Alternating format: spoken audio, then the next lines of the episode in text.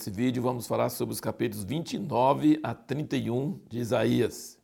Deus faz questão de inverter as coisas. Isaías gosta de mostrar a soberania de Deus, que ele abate os orgulhosos e levanta os humildes. Ele fecha os olhos dos que veem e ele abre os olhos dos cegos. Olha aqui no capítulo 29, versículo 9, ele diz: Pasmai e maravilhai-vos, cegai-vos e ficais cegos. Bêbados estão, mas não de vinho, andam cambaleando, mas não de bebida forte.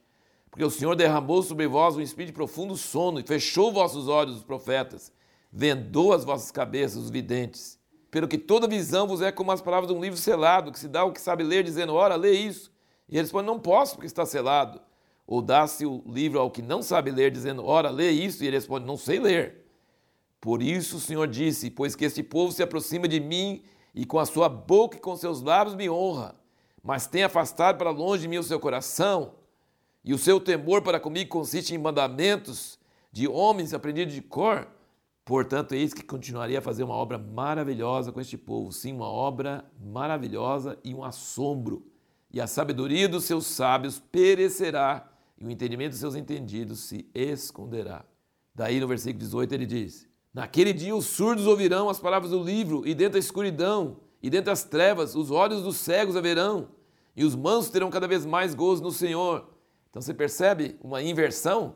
Ele vai pegar as pessoas inteligentes, sábias, e vai fechar os olhos deles, e vai jogar um espírito de sono, e, vai, e eles vão ficar cegos, e vão falar assim: ah, não consigo ler esse livro, está fechado.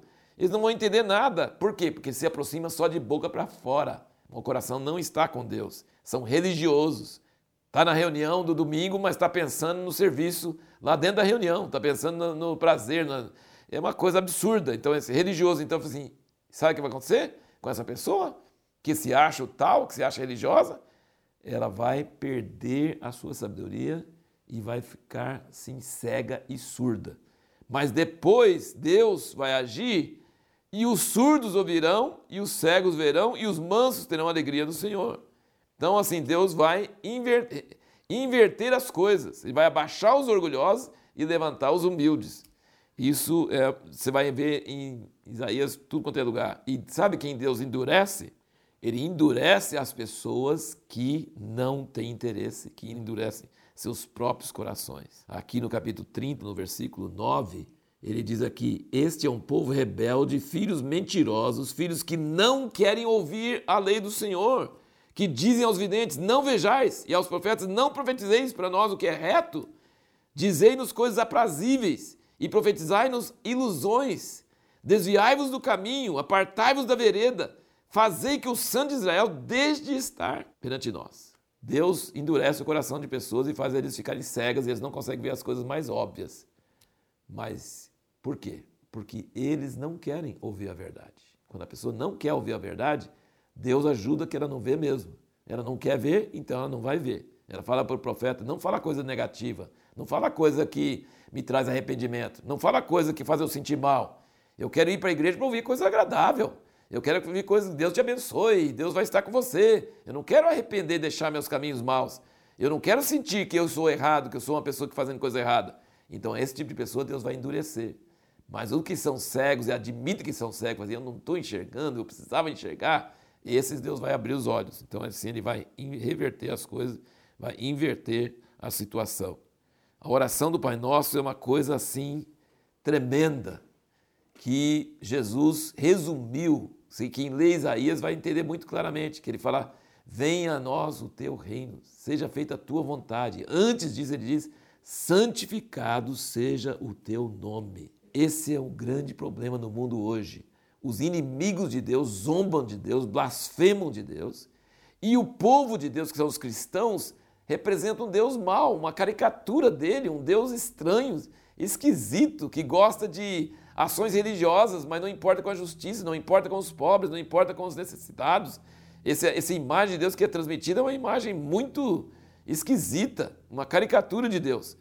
E aqui no capítulo 29, no versículo 22, ele diz: Portanto, o Senhor que remiu Abraão, assim diz acerca da casa de Jacó: Jacó não será agora envergonhado, nem agora se descorará a sua face. Mas quando virem seus filhos a obra das minhas mãos no meio deles, santificarão o meu nome. Sim, santificarão ao santo Jacó e temerão ao Deus de Israel. E os errados de espírito virão a ter entendimento, e os murmuradores aprenderão instrução. Então você percebe que Deus pode e quer santificar o seu nome. Ele quer consertar essa imagem errada que as pessoas têm sobre ele. Como eu disse, os inimigos deturpam a imagem de Deus, acham que a palavra de Deus sobre seguir os dez mandamentos, sobre cumprir a moral, acham que Deus está tirando a felicidade do homem, que Deus é, impôs um, uma cultura é, muito sectária, muito dura, muito rígida, que Deus não quer isso, eles estão blasfemando contra Deus, porque Deus é um Deus de amor, mas é um Deus de santidade. E Ele exige a lei dele para nosso bem. E o povo, o próprio povo de Deus também acha que Deus é um Deus de regras, um Deus de regrinhas, mas não um Deus da verdade, não um Deus de paixão, não um Deus de amor. Então ele diz aqui que, que ele vai lembrar da aliança dele com Abraão e ele vai, ser, vai ter seu nome santificado na terra e todos temerão ao Deus de Israel e os errados de espírito virão a ter entendimento. Isso é uma coisa tremenda. Né? A pergunta que nós fizemos no último vídeo sobre por que, que os sábios deste mundo não conseguem, às vezes, enxergar as coisas mais óbvias. Um dia acordei de manhã pensando sobre isso. Eu pensando sobre as juntas. Olha quantas juntas tem nas suas mãos, no seu corpo todo. Como o seu corpo foi feito para movimentar, para agir. O Deus que fez o polegar. O Deus, assim, nossa, é, é uma coisa tremenda. E olha como é que Deus fez o universo, como ele fez a água, a purificação da água. A água evapora como um vapor, depois desce de novo purinho, depois suja de novo, depois sobe de novo. Deus fez um sistema assim perfeito, a natureza, tudo que Deus fez está na cara. E os sábios deste mundo não enxergam Deus, acham que não existe, acham que tudo veio acontecer por acaso, por sorte. Então, assim, os sábios deste mundo estão tapados, tem um véu na frente dos olhos dele, porque está na cara essas coisas tremendas que nunca poderiam ter acontecido por acaso. Não, não tem condições, tem que ter tido um Criador. Mais uma vez, nós notamos aqui nesses capítulos como Deus fica com raiva se você procura é, coisas naturais. Aqui no capítulo 30, ai dos filhos rebeldes, diz o Senhor, que tomam conselho, mas não de mim, e que fazem aliança, mas não pelo meu espírito, para acrescentarem pecado a pecado, que se põem a caminho para descer ao Egito, sem pedir o meu conselho, para se fortificarem com a força de Faraó e para confiarem na sombra do Egito. Portanto, a força de Faraó se vos tornará em vergonha e a confiança na sombra do Egito em confusão. Quer fazer Deus ficar com raiva? É tentar apelar para socorro humano.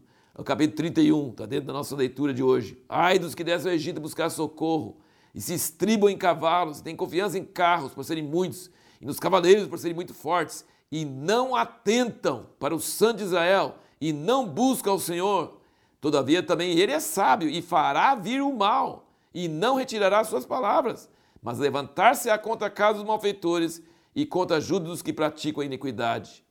Ora, os egípcios são homens e não Deus, e os seus cavalos carne e não espírito.